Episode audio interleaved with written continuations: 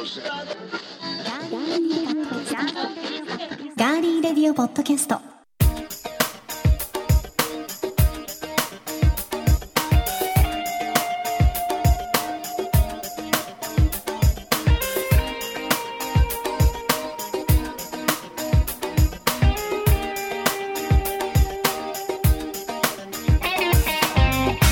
皆さんこんにちは。3月15日火曜日いかがお過ごしでしょうか？今週も名古屋のスタジオからお送りしていきます。ガーリーレディオポッドキャストお相手は私高田沙織です。えそして1997年の今日名古屋市にできた大きな大きな大きな建物があります。さあそれは何でしょうか？お仕事でもこの方はたくさん言っています。ドーム型のあれです。どうぞ。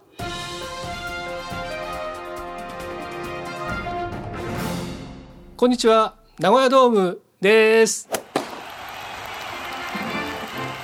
えー、多分僕のことだと思います、えー、1997年生まれです、えー、今では多くの方に、えー、違う呼び方で呼ばれています、えー、バンテリンドーム と呼ばれています。バンテリンドーム名古屋と呼ばれていますね。はい、はい、それに伴って旧名古屋球場もカタカナの名古屋球場になりました。はいそれに伴って、はい、サカナクションの山口一郎さんが自費でサカナクションとい。う広告をつけられました、はい、そうですね、ニュースになりました。はい。ということで、えー、ディレクターの足立です。よろしくお願いします。よろしくお願いします。そうなんですよ。1997年の今日、名古屋に名古屋ドームができたそうです。そうですね。覚えてます？はい、覚えてます。そっか、私この時まだ愛知県にいなかったので。ああ、そうか。ギリいなかったんですよ。僕割と、うん、あの歩いて20分ぐらいのところに当時は家があったので、えで、あのやっぱり交通渋滞とか、うん、そのオープン戦だとかにしてもやっぱり最初珍しいじゃないですか。だから多くの人が駆けつけたりとか詰めかけたりやっぱ特に名古屋の人って新しいものができると量販店でも何でも、うん、まずとにかく1回行くでしょ、はい、でとんでもない渋滞であの辺の交通網が本当にもう遮断されるぐらい大変だったんですね。だからそのあの辺のその住民の人たちにそのドーム側とか主催側があと中日新聞が、うんあのごめんなさいねっていう迷惑料じゃないんですけどその自治会ごとにオープン戦のチケットとか配ってたんですよ。へえそんな時代もあったんですね。はい、でうちも、えーと、そういうのが回ってきて、うん、あのできたばっかの頃は仕事が休みの時とかで行くとあの歩いて行けるんでね、うん、野球見に行ったりとかなんかイベント行ったりとかしょっちゅうしてました。いいですね。はい、まあもちろん仕事でその後何度も行くことになるんですけど。そうそうそうそう。はい、それは知ってか知らぬか近くに住んでたんですそうです。まあたまたまはい。もういろんなあのイベントであの行ってでだからあのスタンドだけではなくて、うん、当然グラウンドもね普通に歩いたりとか、はい、そこで収録があったりとか、あいいですね。いろんなこともあったり。うん。はい。またなんか僕マウンドからボール投げたことありますよ。自慢ですか？自慢です。自慢ですね。完全にね。謝ってもらっていいですか？どうもすいません、はい、偉そうに言いました。写真をね忘れずに、はいね、よろしくお願いしますよ本当に、はい、いやでも本当気兼ねなく野球観戦にねまた行ける日が、はいね、もちろん今も皆さん感染対策しっかりして行かれてますけど、やっぱりね、うん声を出して応援したいっていう気持ちがありますからね。そうですね。はい、そういう日をこうちょっと待ち望みながら、はい、ね楽しみにしております。はい。さあでは早速皆さんからいただいているメッセージご紹介します。はい。めぐころさんからです。ありがとうございます。ディレクター足立様、こんにちは。こんにちは。あれ高田さん、あ、高田さん多分切れちゃったんだなこれそうですね、えー、はい。多分高田さんの名前もちゃんとついてます。はい、ありがとうございます。はい、す今朝久しぶりにガリレディ聞きました。あ、ありがとうございます。100回放送おめでとうございます。ありがとうございます。え番組の感想です。はい。高田さんと足立さんの声心地よいです。一言で上品な大人が聞くラジオ番組。いろいろなジャンルのトークをこれからも聞けること楽しみにしています。はい。個人的にはグルメと旅のトークを聞きたいですと。うん。ありがとうございます。もうグルメだったらね、はい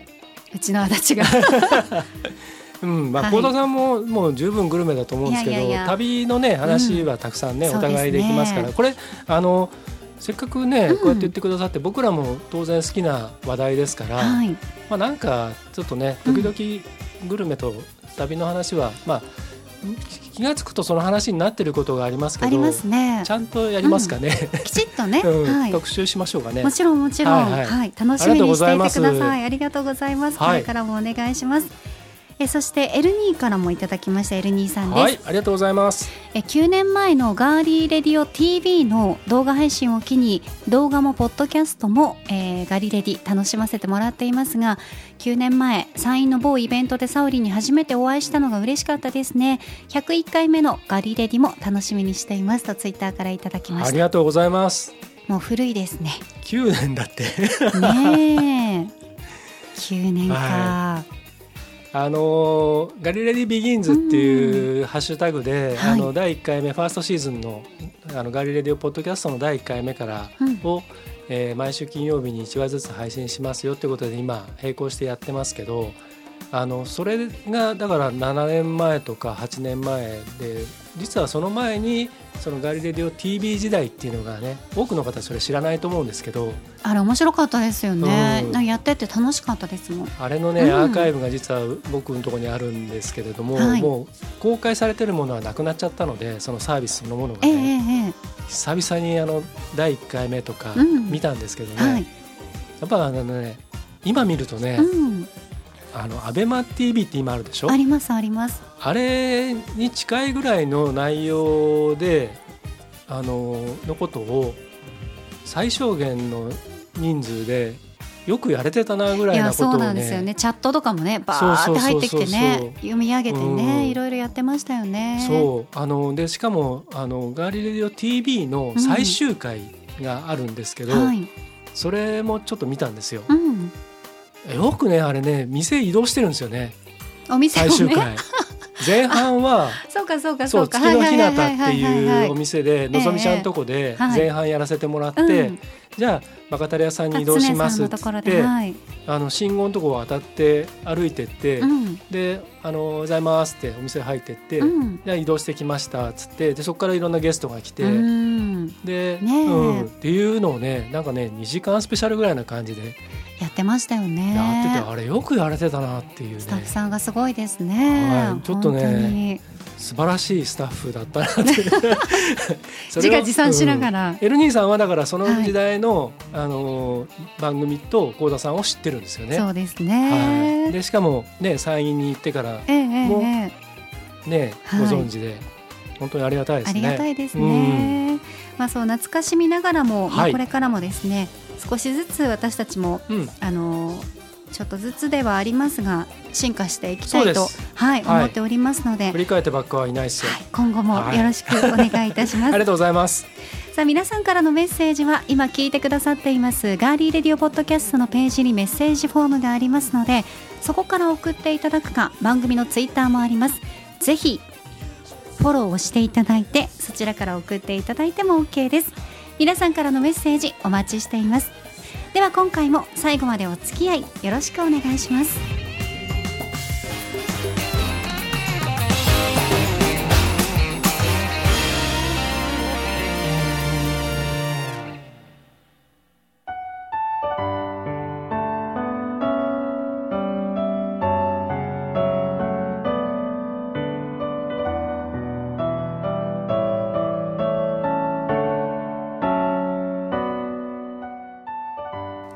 屋のスタジオからお送りしています。ガーリーレディオポッドキャスト。さて去る3月11日で東日本大震災から11年が経ちました。月日が経つにつれて震災のことを知らない世代が増えていく中風化させず伝え続けていくことそして防災について自分で学ぶことが強く求められていますね。はい、このガリレディでも足立ディレクターと一緒にもちろん収録の時もそうですけど3月11日のこう近辺では2人でねいろんな話を、まあ、プライベートでもいろいろね話していることが非常に多いんですがえ今年の今週のこの時間は災害時に備える考え方の一つとしてえ今多くの人に知られつつあるローリングストックというのをご紹介したいと思います。はい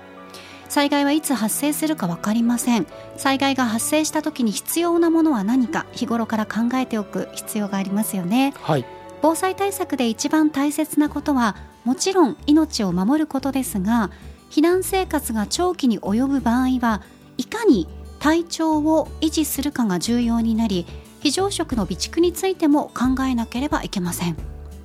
農林水産省によると非常食の備蓄は災害発生当日の1日分。行政からの公的物資などが届くまでの3日分。食料の供給が滞る場合の1週間分とこの3段階で行うと良いとされています。なので最低でも1人3日分。できれば1週間分の食料品を備蓄しておくのがいいそうですね。はい。非常食の備蓄というと保存期間が3年5年と長いものや乾パン水缶詰など日常の食料品とは別に保管すると考える方が実際は多いかもしれません、うん、そのため気づいたら賞味期限が切れてたなんてことありませんか？ああいう、うん、あの防災リュックとかの中のものが賞味期限切れてたってことは私もあったんですけど、はい、そうしたことを防ぐために日常生活の中に非常食を取り組む取り込むえローリングストックという備蓄方法があります、うん、このローリングストックとは非常用のためだけに食材や生活用品を備蓄するのではなく普段から食べているものや消耗品を少し多めに買っておいて使ったら使った分だけ新しく買い足していくことで常に一定量の食料や生活用品を家に備蓄しておく。循環型の備蓄方法。だからローリングストックということなんですね、うん、転がり続けるってことですね。そういうことです。はい。消費しながら備蓄することができるので備蓄用品を一定量に保ちながら災害時にも日常に近い生活を送ることができます、うん、またローリングストックは食品だけではなくトイレットペーパーや衛生品、えー、乾電池やカセットボンベなど生活に必要な日用品でも実践できます。あとはテントだったりとか、うん、ランタン寝袋というアウトドアグッズも普段はこうレジャーに使ったりしますけど災害時には防災グッズとしてそのまま活用できます、うん、あらゆるものにおいて日常と災害時の垣根を低くして普段使っているものがそのまま災害時にも活用できるという考えが大切になりますね。ローリングストックのメリットとして災害時でも食べ慣れたものを安心して食べることができるという点があります、はい、食べながら備えるために保存期間が短い食品半年から1年程度も活用できるという点もポイントですで私もアレルギー体質なので、アレルギーの症状というのは、特にえ私は血液検査とかで、体調悪い時とかに食べ過ぎると、湿疹出たりとかするものっていうのはそばがあるんですけど。えー、そうなの？そうなんですよ。さんそば好きじゃん。大好きなんです、うん、だけどあの一定量を超えてしまったりとかするとそうなんです。食べ過ぎると、はい、そういうことです。だから摂取量というのが体の中で、ね、はい決まってたりするんですけどそういうことなんですね。はい。なのでそういったアレルギー体質の方とか家族の中に妊婦さんだったり乳児、高齢者の方や病気にかかっている方がいる場合は食事の配慮がこう必要なね場合っていうのもありますよね。うん、でそういう時にもこう災害時の食料支援の中でも結構食材の制限があると食べられないものもね、うん、結構あったりして場合によっては食べられないイコール命に関わるっていうこともあるんですよ、うん、うん、それを食べてしまうことによって命に関わる場合もあるんですけど、はい、ね、アレルギーとかになると。ただこのローリングストックでは備蓄できる食材の範囲というのが非常に幅広いので、うん、そういった方も普段から食べ慣れた食材というのを備蓄しておくことで活用することができます。うん家族一人一人に合わせた食材を準備できて食事の面から心の健康を保つことができるので結果として家族の健康や命を守ることにもつながると言われていますね。うん、うん。以前あのこの番組でもお話ししたこともありますハザードマップの確認などと合わせてですね、はいうん、いざという時に落ち着いて正しい行動ができるようにこういったローリングストックなど知り続けることもやはりこのね毎年東日本大震災のこう日にちその前後になると皆さんにも一度ね、うん、もう一度いろいろと知り続けていただきたいなと思っています、はい、今回はそんな中ローリングストックご紹介しました。はいありがとうございます。はい。あのたまたまなんですけどねあの僕ちょっと仕事の関係で今いろんな自治体さんの役所役場に行く機会があって先日もとある、えー、ところに行ったらその受付のところにあの段ボール箱にね、えー、と今ちょうどこうスタジオに今日持ってきたんですけど、はい、あの炊き込みご飯。ありますね、えー、このね今小田さんに見てもらってますけど、はい、あのレトルトみたいな感じのパックになっていて中に乾燥状態のご飯が入っていて、うん、でこれあの封を開けてそこにあの、まあ、お湯がもし沸かせるんであればお湯を注ぐ。でお湯がない場合はもう水でもいい。水でもいいんですよね。でお湯だと大体15分ぐらい、えー、待ってればふやけるらしいんですね。で水でも90分、うん。時間はかかるんですけどでもそれで一応炊き込みご飯になるんです、まあ、もちろんあったか温まりはしないんですけど、はい、でこれがその、えーと、表面に大きく、えー、賞味期限がねあ賞味っていうか、えー、そうだね賞味期限が2022年の12月と書かれていて、うん、おそらくこれ役場の方でたくさんいろんなね高所だったりとか学校とかでこう備蓄をしているものだと思うんですけどそれが今年のまあ暮れに、えー、賞味期限が来るということでまさにこのローリングストック的なことで入れ替えをするために、えー、まあ住民の人たちにね役場とか訪れた住民の人たちにまずこれを知ってもらう、はい、うん、あるということ。でそしていざという時にちゃんとこうできるように試しておくっていうために無料で配布してたんですね。大事ですよね、うん、私もそういうあの炊き込みご飯みたいなもの食べたことありますけど、はい、美味しいんですよ。ちゃんとねお湯じゃなくて水でやりました、うん、うん、そう、ね、時間はかかるけど、めちゃくちゃ美味しかったです。でね、はい、あの役場の人たちとかははっきり言って水でやると、正直あのちょっとうんっていう感じですよとは言ってたんですけど多分美味しかったですよ、うん、私は。いや多分僕もね、うん、あのまずくはないと思うんですけど、はい、でこれがもし本当に被災した現場とかでね自分がそういう立場になった時にこれがもし配給で配られたとするじゃないですか。そしたらもう本当にねあのああ生きてるなっていうぐらいのものになると思うんですよね。はい、味のついているご飯って特にそうですよね。そうそうそう。ななんていうんですかね、ちょっと安心感がありますよね。なんかやっぱりその日本人ってやっぱり醤油とか塩とか、はい、そういう風味とかね、ね、あとご飯の食感とかね、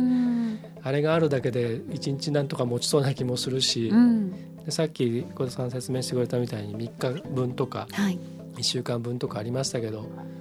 下手したら1日これもしかしたら1食しか食えないかもしれないしねそういう時はね。そうですね。でも逆に言うとこれが7つあれば1週間持つかもしれないね。はい、そういうことですね。いやでもねだから本当知ることは大事ですね、うん、自分たちでね。それそれ、うん、だからこの足立さんもこれもらって、うん、ね、非常食もらって長期保存食ですけどね、作ってみて、食べてみて、初めてあこんな感じなんだっていうのが分かるわけじゃないですか。すね、家に備蓄しておくだけで、賞味期限切れてしまったらね、ダメなので、やっぱり賞味期限が切れそうなものは、こういうふうにローリングストックしていただいて、食べて、まずは開けて作るところからやるっていうのもはり知り続ける行動の一つになるのかなと、そうだね、はい、思いますね。いや本当にあの、まあ、特にあの、まあそのまあ、去年もね同じ時期に同じような話をしたかもしれないんですけど、はい、もう今やその災害っていうのが地震だけではなくて、まあ、もちろん東日本大震災とかその前の阪神・淡路大震災とかそれは非常に大きな出来事だったしショッキングな出来事だったんで僕らの心の中にも残ってたりメディアもそっちばっかりをフィーチャーしますけどあのもうやっぱりここ近年は台風とか洪水とか水害もね、うん、特に水害が今大変大きな問題になって異常気象だったりとかね。でそんな中であの先日広報名古屋がね各あの名古屋だとこう各家庭に配布されるんですけど、はい、我が家にも届きました。うんうんうん。でそこにね、はい、あの今年版のそのハザードマップの最新情報もちゃんと織り込まれていて、はい、でもこういうのってねどれぐらいの配られている例えば名古屋の全校に配られているとしてどのくらいの人がそのちゃんと開いてそれを見て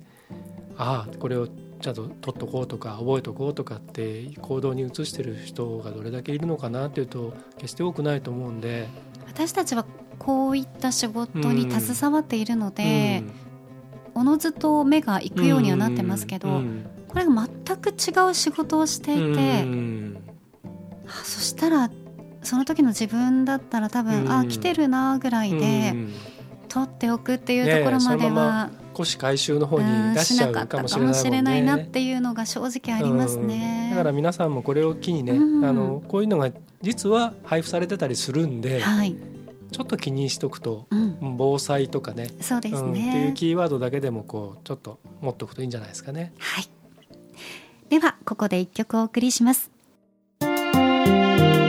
ランス人のジャズトランペッタークーフェーレ。アルバム「プロディガルムーン」から「パーフェクトピース」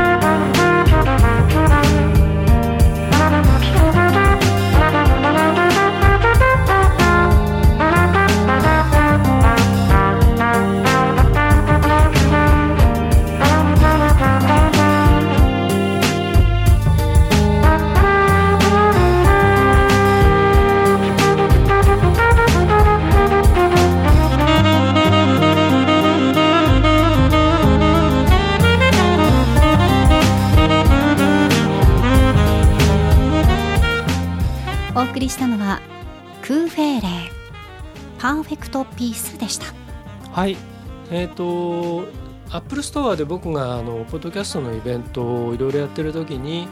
えー、音楽提供してくれたりとかあの楽曲いろいろあの送ってくれたりしたトランペッターなんですけどあのね、まあ、若い、まあ、当時若かったもう、うん、あれあれからもう10年ぐらい経ってますけど、はい、あのやっぱりマイルス・デイビスとかああいったちょっとフリーな感じもちょっと彷彿とさせつつあのちょっとねしっとりとした感じの作品なんですけど、まあ、これ今日選んだのはまあ今世界的にねいろいろ、まあ、前半の話もそうなんですけどやっぱもう今ピースっていうキーワードが本当に大事だなということで、えー、それがついたこの曲を今日は選ばせてもらいました。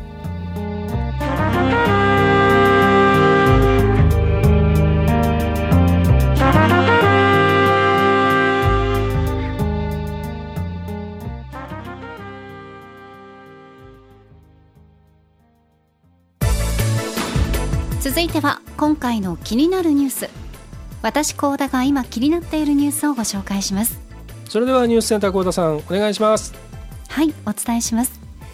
2023年の春に卒業予定の大学3年生らを対象にした会社説明会が今月1日政府主導のルール上で解禁されました。企業の採用意欲は昨年よりも高い上新型コロナウイルスの感染拡大への警戒感から学生や企業の多くは前倒しで活動を開始。すでに内定を得ている学生も少なくないということです。以上ニュースをお伝えしました。ありがとうございました。それでは続きましてはどんとこい就職内定のコーナーです。はい。久々にどんとこいシリーズ、ね、どんとこいっていう感じの 学生が去年今年と多そうな気がしますけどね。ねあのー、まあなんだろうなあのー、このいつの頃からがねそのなんこういろんなこうルールっていうかね、世の中のルールっていうのがこういうのができてきたでしょ、はい、そのまあ青たがりを防止するとか青たがりあが今青たがりっていうのかな？青たがり？とにかく早く摘み取っちゃうっていうかね、そういうのをこう防止したりとか、独占されたりとかっていうのを防止するためにだとは思うんですけどなんかいつの頃からかこういうね大学の就職戦線みたいなものが一時期映画になったりドラマになったりいろいろ大変だったし、はい、ちょっと前にあのあれですよねあのえっ、とあのなんだっけえっ、とタイトル忘れちゃったけど。何者？そうそうそうそうそうそれそれ。かなと思って。それそれ。たけるくんのそうそうそう。やつですかね、うん、そうですね、うん、うん、ねあれとか割とねこう今のそういう問題の話ですよね。話でしたね、うん、映画も見ましたけど、はいはい、うん、結構同じようなその大学生とかは、就職活動してる子が見ると、うん、グッとくるような、うん、ね、何か考えさせられるようなものなんではないかなと思いますね。はい、では簡単に補足してい。きます、はい、お願いします。え企業の採用意欲は回復傾向にあるそうです。うん就職情報会社ディスコの1月から2月の調査によりますと、学生の採用見込みが前年の同じ時期より増加したと答えた企業は26.6%で、減少の6%をやはり上回っていますね。政府主導のルールでは、3月に説明会などの広報活動解禁、うん、そして6月に面接解禁となっていますが、この同じく就職情報会社ディスコによりますと面接は解禁前の3月中旬。内定出しは4月下旬に始める企業が最も多いのが現状なんですって。またねあの2月1日時点で内定を得ている学生というのがなんと20.2%と22年卒業の同じ時期を6.7ポイントも上回っています。22年の卒業の学生さんが内定率20%を超えたのは昨年の3月1日時点でなのでこれ2月1日と3月1日で今年は1ヶ月程度就職活動の日程が前倒しになっているということが分かりますよね。なるほどね。やっぱりあのあれですか？私もねそんな企業たくさんは分からないんですけど、うんいい人材例えば足立さんとかでもいい人材は早く、うん、あの取りたいなっていう気持ちもあるだろうしどこでもじ人手不足なので、うん、いろんな人に早めにそのもちろん法に触れないね、うん、ちゃんと解禁されてから早めに会っておきたいなっていうのはあるんですね。まあ、やっぱり、うん、あの経営とは人金物っていうその3つが本当に大事で、で最後にはやっぱり人だっていう部分もあるので、えー、ってなるとその特にこれからの時代っていろんな部分が合理化されたりあの業種によってはどんどん AI 化だったり、オートメーション化されていく中で、はい、人が担う部分っていうのって逆逆に重要になってくるし、ってなるとその何か即戦力になる人かあるいは何か将来を嘱望できる何か可能性がある人とか、まあ、うん何かあそういう技能を持ってたりとかねそういう人たちが必要とされるとは思うんですよね。ただ反面その技術系が今までずっと長いこと敬遠されてきてそのまあなんていうのかな文系の、はい、特に得てもないような学生がたくさんいる世の中を作ってしまったので例えば理系にの学生とかっていうのの中でしかもちゃんとこう社会に役立つような人材って決して多くないと思うんですよね、えー、技術系だとしても。あなるほど、うん、あと医療だったりとか、はい、いろんな専門分野の。うん、で文系ってまあすごくあの誤解を恐れずに言えば、はい、特技がない人たちなんですよ。文系の人たちっていうのは。その理系はねその科学技術だったり工業技術だったりその工業デザインにしても何にしてもまあそのね理系の人たちっていうのはそそれをみっちり学生時代にやってきてる人たちだからだから社会に出た時にもしそれを求められるところにスッと入っていっても、すぐに役立つことができるそういう美術とか,、だからその本当に専門分野をやってるから、うん、その専門分野が生かされるところからオファーも来るし、うん、就職するからいいってことですね。そうですそうです。だから文系の方たちは、たくさんいろんなところにね選べるいろんなお仕事を選べるしっていうのもありますよね、この分ね。はい、うん、だけどその特に何かね秀でたものがなかなかなかったりする人が実は多いですよね。そうなんですね、うん、例えば語学で、うん、もうほとんどバイリンガルに近いような状態の人だったらまたそういう仕事もあるでしょうし、はい、あとその、まあ、最近学校でもすごく経営とかそれを本当に専門的に研究したりする学校増えてきてますけどありますね、うん、本当に実践的な、うん、語学のところに入ったけれども、うん、その実授業で受けているものは、半分以上がやはり経営学だったりとか、うん、それは足立さんが言われるみたいにそのそういったところ就職に有利なように学生に勉強してほしいっていう大学側の意図も感じられるので,、私はなんかあこういう学校もあるんだってちょっと好意的には思いましたね。だからむしろその例えば、あの英文化だとしても、はい、えーと、社会に出たら誰もが彼もがその英語の教師になるわけでも英文学を極める人ではなくて、ね、どちらかというともうそういう総合職に就く人が多いと。かね、うん、だとしたらやっぱりその生きた英語を学ぶんだったらその異文化だとしてもえー、そういうなんていうんですかね経営的な、うん、ことを学びながら、うん、その英会話とかではなくて、 TOEIC とかそのビジネス系のことにシフトしていくっていうことですよね。そっちの方があの本当に社会から求められていくであろうからっていうこともいろいろ今後は多分反映してくるとは思うんですけれども、うん、ただそのコロナで、まあ、今年も3年目になるわけじゃないですか。でその間のいろんな停滞社会の停滞っていうことでそういうその求人のねあのもう下がってたと思うんですけど今復活の兆しのある中で今のこのウクライナ情勢とかっていうのになってくると、あの今の世界って例えば片側で戦争しててももう片側のチャンネルでは輸入輸出入で取引してたりするので、はい、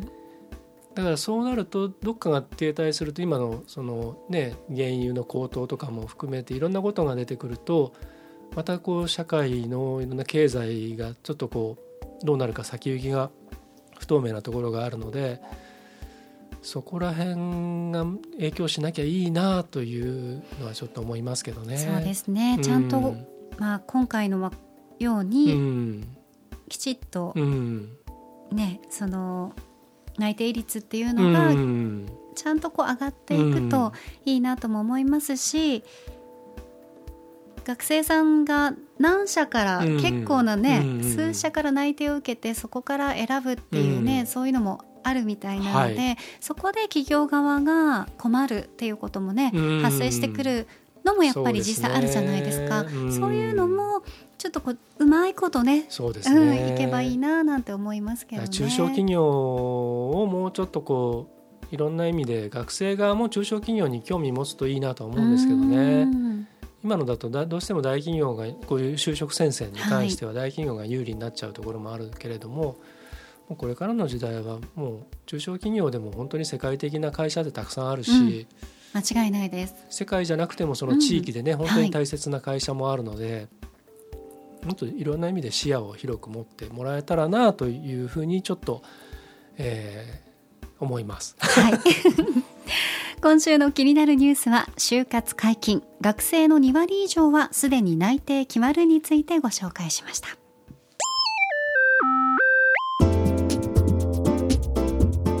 名古屋のスタジオからお送りしてきましたガーリーレディオポッドキャストエンディングのお時間です、はい、ではエンディング恒例まるの時に聞きたいおすすめの一曲。今回のテーマは私が選びました、うん。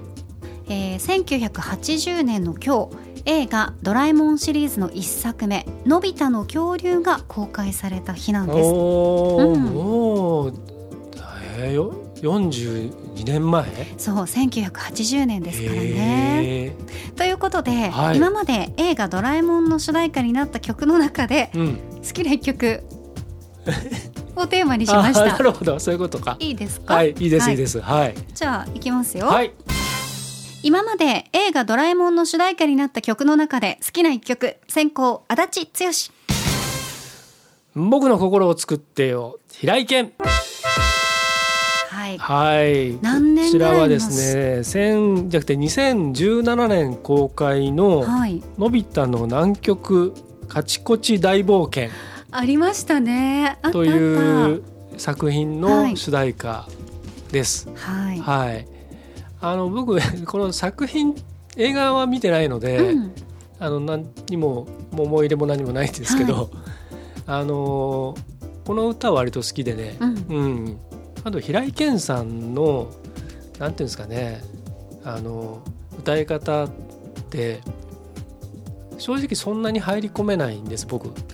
へえ、うん、世界観に、うん、ただその南極歌はそのちょっとこうふっとこう入ってくるのがあって、はい、その中のお一つ。そうですね。はいでこれはああそうなんドラえもんの曲なんだっていう、うん、逆後追いな感じです。へえ、うん、あでもそうですよね。この曲いいなと思って、はい、何の曲だろうと調べたら、うん、アニメの映画の主題歌だったりってありますもんね、はい、うん、それこそあのドラえもんはあの劇場それその公開された頃はあのまだ僕はこの仕事してないので、はいはい、40年前だと。うん、えーと、その後ね実はあの東宝のちょっと広報宣伝の関係のお仕事をちょっと関わってた時に、はい、あのドラえもんの劇場挨拶っていうのがやっぱこのエリアも結構あったんですよ。いいなそういうなんか劇場挨拶、うん、いいですね舞台挨拶ね。舞台挨拶、うん。それを僕ドラえもんを連れてい。ろんな劇場に、はい、いらっしゃいますね。スーツ着て後ろからね、ドラえもんをね、はい、たすきかけてあげたりとか。ちょっとこうあの、はい、後ろ、まあ、正面こっちだよみたいなちょいちょい見かけたことあります、私もそういうの、ね、そういうドラえもんのねあの付き人をやってたことがあって、これはあの輝かしい過去ですね、はい、なかなかドラえもんの付き人できないですからね。ということで、えー、はい、僕はこの、えー、のび太の南極カチコチ大冒険、はい。えー、興味ある方はぜひご覧ください、はい、ということでじゃあ高校、えー、田さんにお願いしたいと思います、はい。えー、映画ドラえもんシリーズの主題歌で一番おすすめな一曲高校幸田沙織。スキマスイッチ僕ノートああ、いですね。これはもうね曲がいい。はい、うん、これ何年の作品でしたっけ？これはね2006年の「のび太の恐竜20062006のまさにそのそうなんです、ね、第一作目の。リターンズ的なあれですかね。そういうことです。はい。はい、私もあのー、えー、っとスタンドバイスタンドバイミードラえもんだっけ？うん、スタンドバイ、うん、スタンドバイミー、ね、うんドラえもん、はい、あのシリーズは何回かこう見てるんですけど。あの CG の、ね、そうです、はい、あれがまた泣けるんですよ本当に。でもこの「のび太の恐竜」は再放送というか、うん、あの映画でやってる時に、テレビで見たんですけど、うん、これもねすごく泣けるので、うん、はい、皆さんにもぜひ見ていただきたいなと思いますが、はい、見ていただきたいといえばですね、ついに、はい、新型コロナウイルスの影響で公開が延期になっておりました、はい、映画「ドラえもんのび太のリトルスター・ウォーズ2021」が3月4日に公開になりました。おめでとうございます。おめでとうございます。ね松岡真優さんとか出てるんでしたっけ？はい。香川照之さんとかが、はい、ゲスト声優として登場されますのでね、はい、いやこんなに時間が、うん、かかったんですね。本当にね。やっぱりこうどうしてもコロナの影響っていうのはいろんなところでね、はい、映画業界にも影を落としたんだなっていうのがね思いますけどね。はい。こちらもぜひ見に行っていただきたいと思います。1985年に公開された映画ドラえもんえのび太のリトルスターウォーズ、うん、これのリバイバル上映も行われるそうですので、うんはい、ぜひぜひ気になる方はですね、はい、見ていただきたいと思います。はい、はい、さあ今回はドラえもんの話で終わりましたけれども、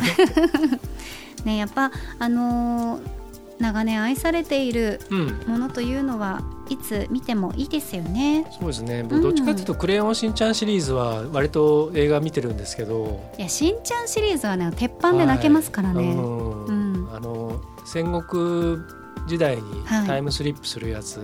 と、あと万博のやつ。万博のやつね。あの2つはね、もう万博のやつはすごくいい。何回見てもね、特に万博のやつでちょっとあのしんちゃんの話しちゃいますと、万博のやつでねあのしんちゃんが生まれる日から育ってく間のこうやつがこうフラッシュバックで回想シーンっていうか、あの数分間ってもうね、どうにもねもうおえつをするぐらいね泣いちゃうんですよねあそこ。それはやっぱりパパだからですよね。ご自身にお子さんがいらっしゃって、はい。はい、そことしんちゃんがやっぱりご自身のね、うん、お子さんとどうしても性別とか違ってもダブルから、うん、うん、っていうのはね、ね、あると思いますよ。たまんねえす ぜひ皆さんも何かね、まあ、しんちゃんでもドラえもんでもいいので、はい、あの昔からね人気のあるアニメーションもたまにはご覧になってみてはいかがでしょうか。うん、はい、ということで今週も最後までお付き合いいただきましてどうもありがとうございました。ガーリーレディオポッドキャストここまでのお相手は？名古屋ドームことディレクターの足立でした。そして私高田沙織でした。名古屋ドームことだって来週もお楽しみに。